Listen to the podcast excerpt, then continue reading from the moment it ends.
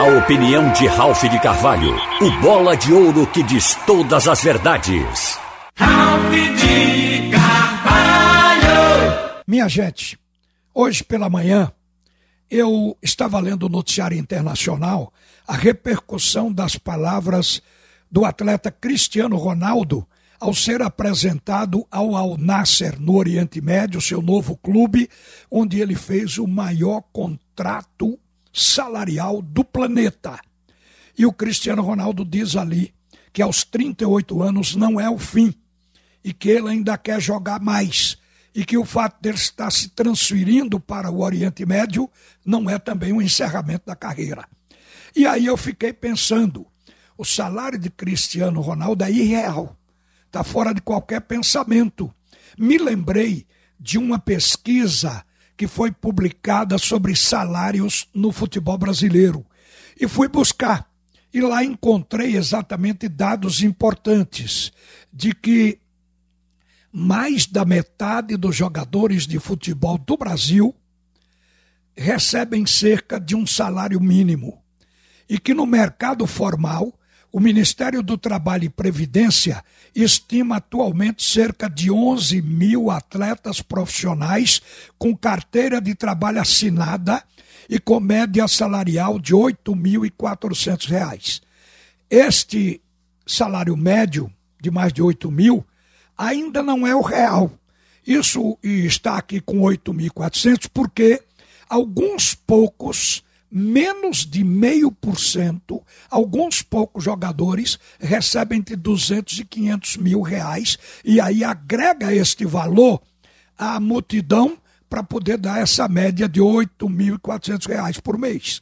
Mas a gente sabe de que, na verdade, segundo os dados mais recentes da Confederação Brasileira de Futebol, mais de 80% dos atletas assalariados recebiam até um salário mínimo. Apenas 0,12%, portanto, menos de meio por cento, recebiam entre 200 mil e 500 mil mensais aqui no Brasil. É por isso que eu estou dizendo que Cristiano Ronaldo, com 38 anos, pode se considerar um mortal privilegiado, porque ele vai ganhar 1 bilhão e 100 milhões de reais por ano. 1 bilhão e 100 milhões de reais por ano.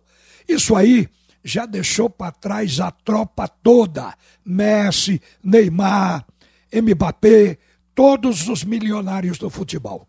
Mas também aqui tem um motivo para a gente aconselhar os jovens que sonham exatamente com isso e que querem entrar no futebol. Que eles procurem um clube, se preparem bem na base e procurem fazer uma boa carreira.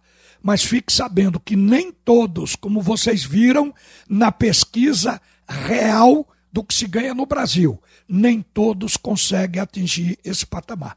Então, por isso, você não pode parar de estudar. Tem que jogar futebol e estudar para ter uma profissão quando parar com a bola. Porque a bola vai sumir de você aos 35 anos por ali.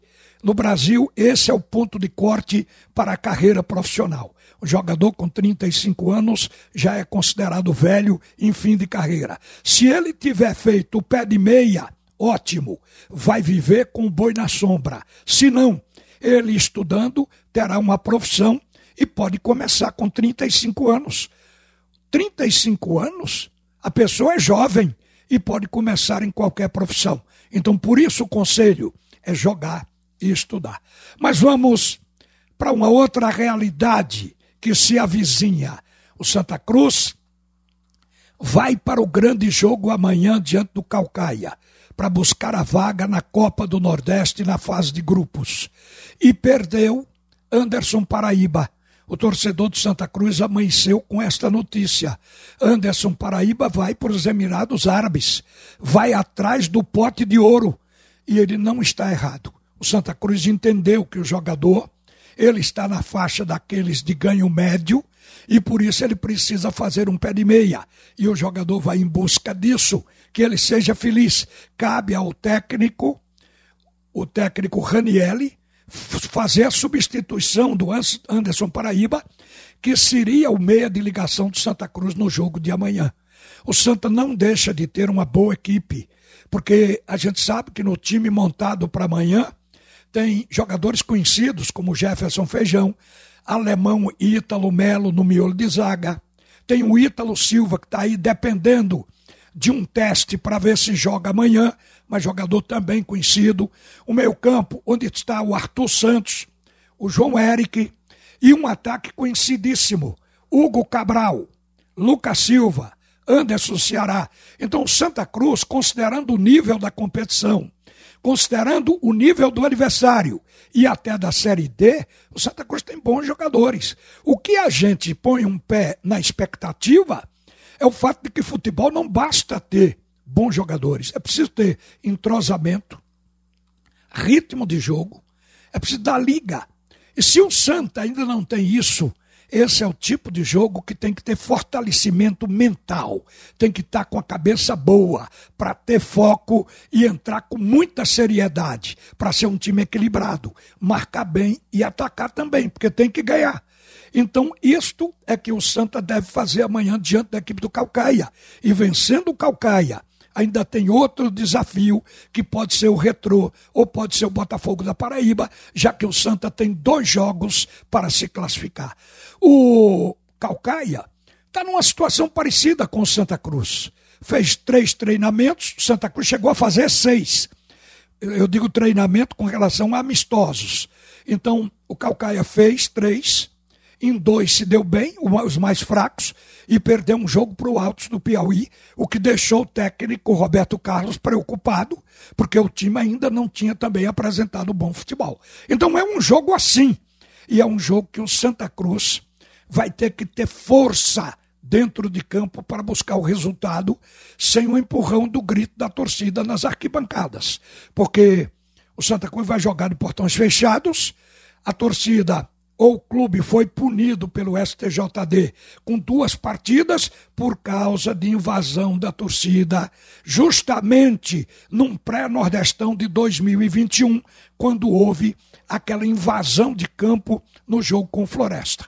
Então o Santa vai pagar por isso. Mas isso é apenas um detalhe. O jogo está para ser jogado e a gente espera o melhor. Uma boa tarde, minha gente. Volta Alexandre Costa para o segundo tempo do assunto é futebol. Você ouviu a opinião de Ralph de Carvalho, o bola de ouro que diz todas as verdades.